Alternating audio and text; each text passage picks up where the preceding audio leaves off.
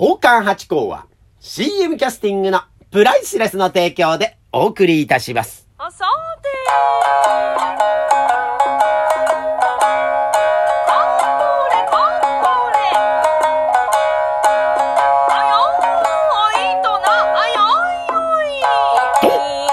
野屋八甲でございます。水金日の夕方6時は宝冠八甲よろしくお願いしますというところで今週も始まりました宝冠八甲でございますが、まずはここでお礼を申し上げさせてください。ゆきこさん、連日応援してます。頂戴しております。いつもありがとうございます。本当に恐れ入ります。ご無理のないところで一つよろしくお願いしますというところでございますがね、本当ありがたいございます。いやー、ありがとうございますで言うとですね、先日4月の9日に、春雨祭りというのが長崎の史跡料亭花月さんでありましてね、これ毎年毎年やってる回なんですよ。で、私もね、かれこれ4回目の出演になるんでしょうか。だから4年間は確実にごお世話になってるわけでございますね。で、本当はこのコロナ禍もあったんですが、これコロナ禍ですからね、あの、東京から人を呼ぶとか、県外から人を呼ぶっていうのがなかなかね、難しいだろうってんで、こう、ここ3年間は、かい、あの、ね、外から、よそと地から人を呼ぶっていうのをやってなかったんだそうでございましてね。で、今年はもう絶対やりたい。ということで、えーお声掛けさせていただきました。ぜひ参加してくださいなんておお声をですね、いただきましたんで、私もね、喜びさんで飛んで参りました。いやー、ほんと、影さんっては本当ありがたくてですね、もうこのラジオでも何度となく申し上げておりますが、まあ、おかみさんはじめね、お姉さん方に大変お世話になってまして、今回もお世話になりました。どうお世話になりましたかって言って、もうね、お仕事でもお世話になってるのはもちろんなんですが、この、行くとですね、ご接待してくださるんですね。ほんと申し訳ないなぁと思いながらも。で、いつもはですね、この、春雨祭りっていうのが翌日ね、行った翌日、だから前乗りしていくわけですよ。で、前乗りした日も、えっ、と、お座敷があったりもするんですね。夜お座敷が、普通のお座敷があって、で、次の、えー昼間に、えーその春雨が祭りがあって、まあ帰る。またはもう一つ夜に会って帰るっていうことがあったんですが、今回はやっぱコロナ禍でもって、やっぱお座敷が立たなかったんだそうでございましてね。だからね、前日がこの丸々空いちゃって、だから移動日になっちゃいましてね。そしたらね、行ってじゃあ6時から食事しましょうなんつってね、初めて食べました、私、あの、サバしゃぶっていうの、皆さん食べたことあります？私ね、ブリしゃぶっていうのはね、食べた、最近食べたんですよ。ねえー、知ってですね。で、美味しいなと思ったら、このサバしゃぶ。で、サバっていうのは独特のね、この深みがありますでしょ？で、また私ね、サバの味噌煮とかサバの塩焼きとかサバが大好きなんですよ。でね、だからおかみさんにサバが大好きなんですなんてことを申し上げたら、じゃあサバしゃぶがまだギリギリ時期的にも間に合うから、ぜひぜひ食べてくださいよなんつって連れてっていただいて。で、そこのお店連れてっていただいたんですが、その前の前菜がまたね、あの、皿うどんがまた私大好きなんですね。あの、ちゃんぽんと皿うどんって、まあ有名ですよね、長崎っていうと。で、私皿うどんの方も好きでですね、今度はね、サラダを頼んだらもうそれが皿うどんの状態で出てくるんですよ。なんですか、パリパリ麺と野菜がこう、こう、ふんだんにこう混ざってみたいな。で、食感がまた美味しくて大好物で美味しい美味しいで食べさせていただいて。で、また、刺身がもう本当に毎、毎回ですね、この船盛りみたいな状態でですね、もう食べきれないばかりのですね、本当にあの、竜宮城ってここのことかと思うぐらいのご接待を受けまして。で、そうしたらですね、あ、そうだ、八甲さん夜景知ってますかと。今三大夜景で、えー、上海、えー、長崎、えー、あと、どこでした？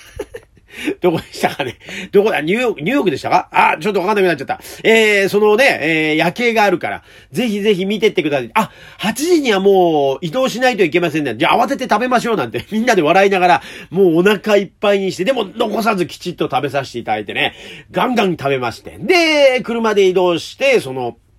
長崎の夜景というのをね、みんなで行ったんですが、これね、非常に良かった。めちゃめちゃ、本当宝石箱をひっくり返したみたいなお話があるじゃないですか。本当にその状態で。で、ま、やっぱり街上げて、えー、ということで、なんかハートマークの、えー、こう、光を作ってあったりね。それがなんか、何回に、何分かに一回こう消えたりついたりするんで、ああ、ハートがついたとか、そこで、わーっと盛り上がるしですね。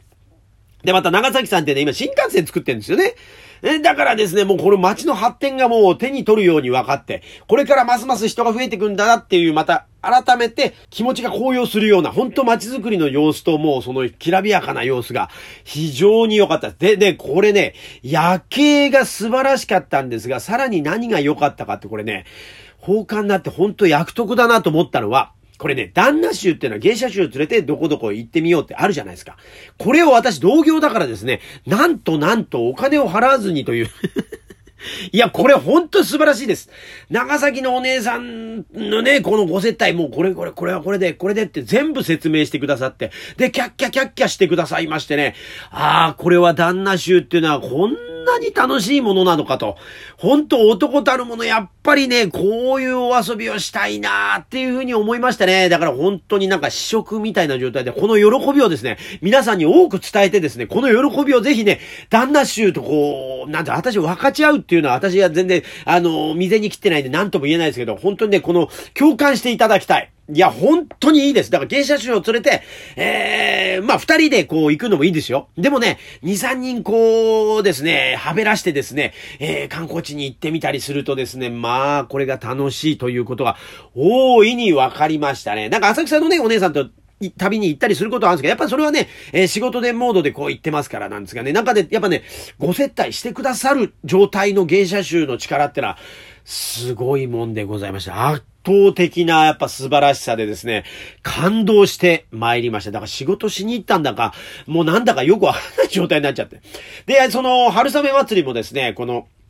もう100人以上ね、集まっての盛大な会になってですね、もう本当にね、中庭で天ぷらを揚げてみたりね、お寿司が出てみたりみたいな、お弁当を食べてみたりみたいなことでね、本当に主治肉林の状態でございまして。で、私がね、もともとおかみさんに、八甲さんっていつもどのぐらいの時間勤めてらっしゃいますかなんてことをおっしゃっていただいたんで、そうですね、10分から15分っていうのが多いですかねなんていう話をして、ね、寄せがだいたいそのぐらいの感じなんで、そういうふうに申し上げたんです。あの、お座敷ですと私お客さんが、よし、納得だみたいな、目ををしてくださるまで続けたりすることもあるからですね、あの、非常に長くやってることもあるってことを最近気づきまして。で、ちょっと今短めに、タイトにタイトにしようというところでやってるところででございますがね。で、15分という4時間をいただいてやってきたんですが、なんかお客さんがですね、こう待ってってましたの感じがすごく、あの、3年ぶりにでですね、8個のことを覚えてくださってる方も多くてですね、まあ、えー、3分の1 2ぐらいがもう知ってくださってんですかね。半分ぐらいなのかな。はい。で、初めての方ももちろんいたんですが、だから待ってましたのお声から始まりまして。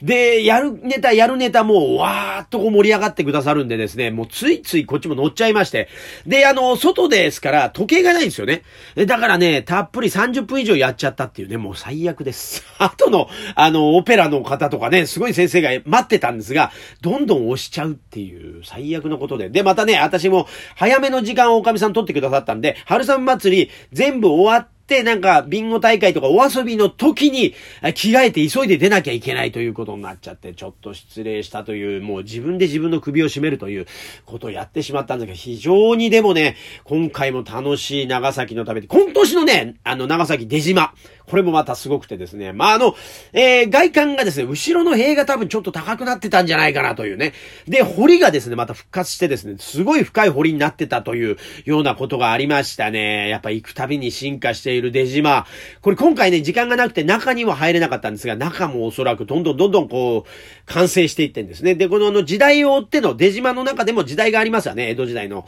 ね、初期の頃とかね、あの鎖国したての頃とか、なんかそういう時代の、えー、建物がで復興してて、それが時代がこう、この時代、この時代で、本当はありえない時代構成の建物が建ってたりとかってんでね、あの、新しく生まれ変わってますから、時代を超えて楽しめると。完全にテーマパークになってましてね、520円ぐらいで、えー、入れるかと思うんで、ぜひね、長崎に行った際には中華料理で皿うどん、ちゃんぽんを食べていただいて、出島に行っていただいて、で、また、花月さんに寄っていただいてということが一番素敵なんじゃないでしょうか。芸者さん最高のお姉さんたちばっかりなんでね、ぜひぜひ、あの、お姉さんたちと夜景スポットなり、お遊びに行くことを、私は切に切に、えー、おすすめいたしますというところで長崎の旅でございまして、本当にまたね、来年、再来年と、えー、呼んでいただけるように私も日々精進していきたいと思っております。でね、この間、えー、新宿の末広亭さんに久々にまた出させていただきました。いやー、いいですね、寄せ。やっぱね、ちょっとね、寄せっていうのはこう時間の制約、さっきね、15分から10分でやらせていただくと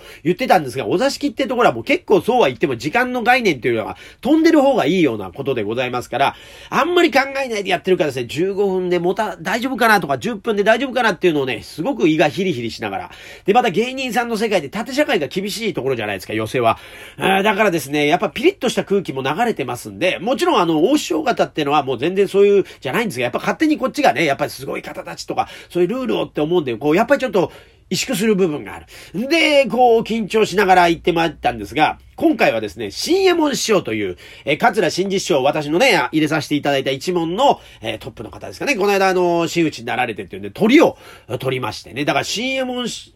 匠のお芝居ですから、その、新次師匠の一門がすごくずらりと並んでてましてね。だから私が7時10分の出だったんですが、その時行ったらちょうど新次師匠が上がってらして、で、楽屋にはですね、なんと一門の皆さんしかいない、兄さん方しかいないという状況で、大師匠方も本当はいらっしゃるし、色物さんもいらっしゃるんですが、これがいらっしゃらなくて、楽屋が伸び伸びと、まあもちろん、もちろんお囃子のお姉さんはいたんですが、もう本当に伸び伸びと、あ、これが寄せかと。だから前座さんのお部屋とかも見学させていただいたりとかね、私も非常にこう、生き生きと、そして楽しくやらせていただきまして、また新次師匠がね、そういえば八甲さんとツーショットで写真撮ったことなかったな、なんつってね、写真をこう、ご自身のカメラで撮ってくださったんで、あ、これはチャンスと思ってね、じゃあ私もいいですかなんったら、一緒に撮っていただいて、それをね、あの、ツイッターなんかで流したりなんかしたら、すごくやっぱ落語ファンの方ってのはね、すごいこう、いいねをしてくださいましてね、もう本当ありがたいですね。なんか反応があるってのが本当にありがたい。下流会のね、方ももちろん、あの、いいねを押してくださるんですが、やっぱりね、